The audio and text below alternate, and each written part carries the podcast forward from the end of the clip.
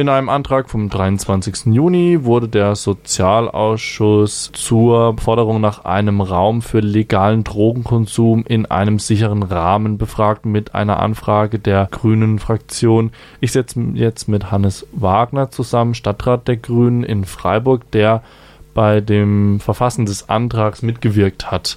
Woher nehmen Sie den Bedarf für diesen Raum und woher haben Sie die Idee gehabt, dass es diesen Raum bräuchte? Also grundsätzlich die Idee von Drogenkonsumräumen ist jetzt ja keine ganz neue, die gibt es schon seit vielen Jahren, eher schon seit Jahrzehnten. Und es hat sich da eben auch schon gezeigt, dass das die Situation für die Abhängigen massiv verbessern kann, die Gesundheitssituation zum Beispiel.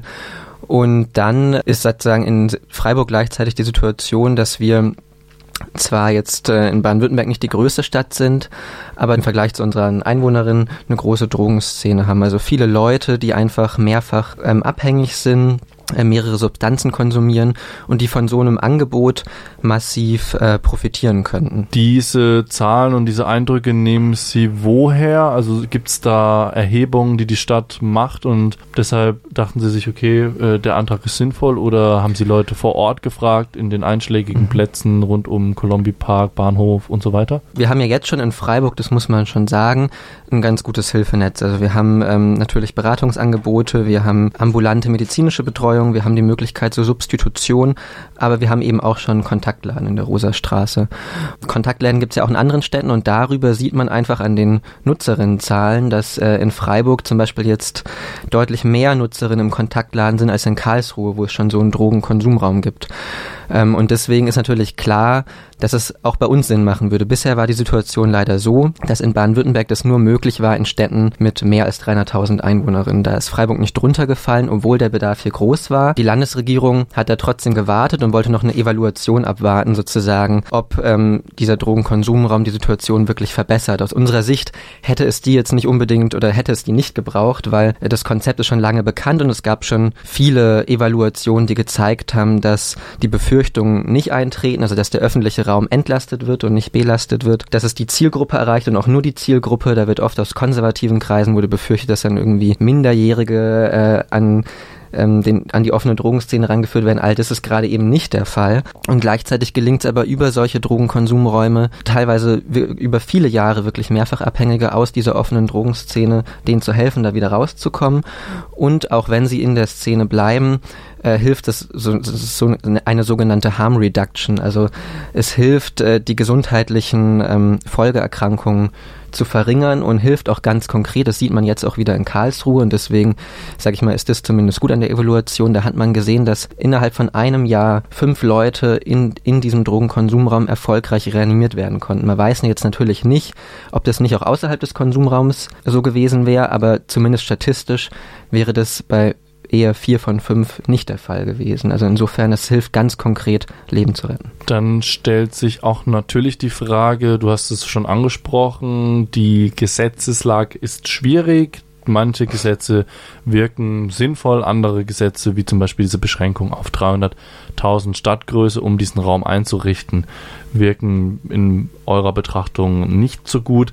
Wie realistisch ist denn die Umsetzung eines Konsumraums in Freiburg jetzt ähm, durch den Antrag und im Blick mhm. äh, auf die Entwicklung des Antrags? Also da hat sich die Situation in den letzten Monaten enorm verbessert, als wir diesen Antrag, ich glaube es war im Juni, gestellt haben. Da war noch nicht klar, wie die Evaluation ausfällt und was das Land macht. Seitdem gibt es die Evaluation. Das Land hat gesagt, diese 300.000 Grenze kippt und es wird jetzt dort ermöglicht, wo sozusagen der Bedarf nachgewiesen wird. Ich würde sagen, dass das in Freiburg eigentlich relativ klar erfüllt ist. Und insofern geht es jetzt darum, wie man hier konkret das ausgestaltet. Da muss man dann natürlich überlegen, wo man den andockt. Der Kontaktladen wäre natürlich sehr sinnvoll, äh, weil der natürlich auch in der Nähe zum Colombi Park und zu der Szene hat, weil dort, sag ich mal, die AWO schon, sag ich mal, ja gute Arbeit leistet. Und dann muss man überlegen, wie kann man das da implementieren, was kostet es am Ende?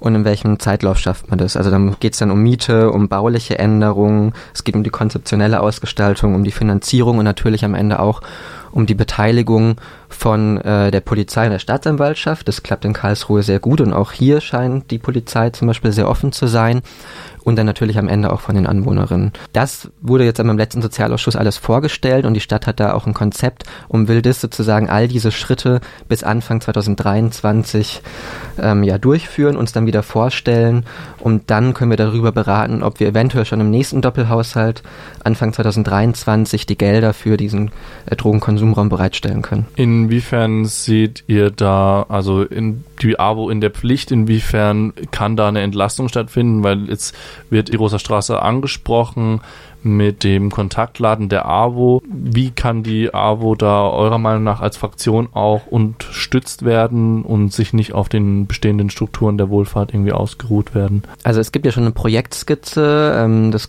ja, es gab schon mal eine Anfrage, 2020 war das, glaube ich. Da gibt es schon eine Skizze auch von der AWO. An der sozusagen äh, orientieren wir uns natürlich ein bisschen. Die Stadt war aber eben auch in Karlsruhe und hat nochmal geschaut, wie das da läuft. Natürlich braucht die AWO, das ist ganz klar, neue Mitarbeiterinnen. Also zum Beispiel konkret in Karlsruhe gibt es zwei äh, Angestellte, die haben äh, 85 Prozent Stellen, wobei die schon klar gesagt haben, dass eigentlich zwei Vollzeitstellen besser wären, dass es so sehr knapp bemessen ist.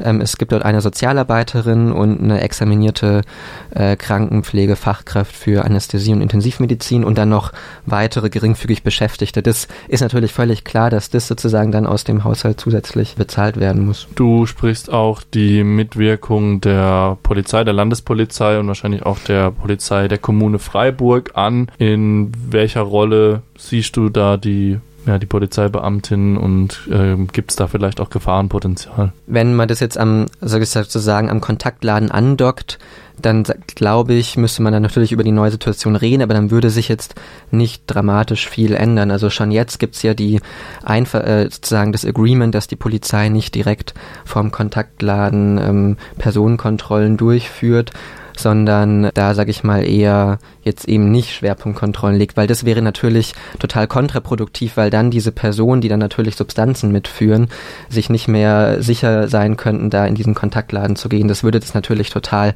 zunichte machen, das Konzept. Aber da scheint eine Bereitschaft da zu sein und ich glaube, dann kann das sehr gut funktionieren.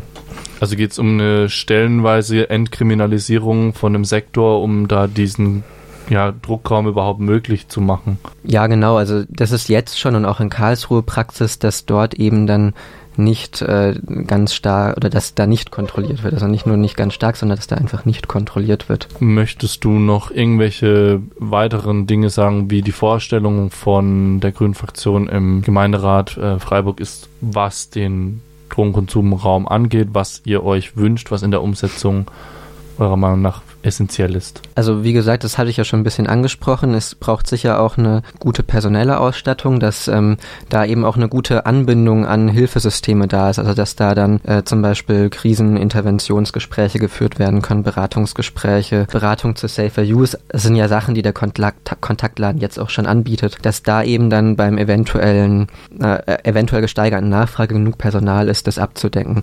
Weil das hat sich in Karlsruhe gezeigt, dass durch diesen Drogenkonsumraum auch nochmal neue Personen Personenkreise angesprochen werden konnten, die davor keinen Zugang zu Hilfesystemen hatten. Das wäre uns sicher wichtig und dann ist natürlich wichtig, das zeigt sich in Städten, dass dieser Drogenkonsumraum möglichst ähm, auch am Wochenende, also am Samstag und eigentlich auch am Sonntag geöffnet hat. Das muss man natürlich schauen, wie das machbar ist. In Karlsruhe war der jetzt am Sonntag geschlossen, aber ist natürlich wichtig, an möglichst vielen Tagen Angebot zu haben, um dann, ja, sag ich mal, eine gute Grundabdeckung zu schaffen. Dann bedanke ich mich bei dir, Hannes, ähm, bezüglich der ähm, Drogenkonsumraum für Freiburg. Dann hoffen wir, dass eure Wünsche mit Nachdruck verfolgt werden.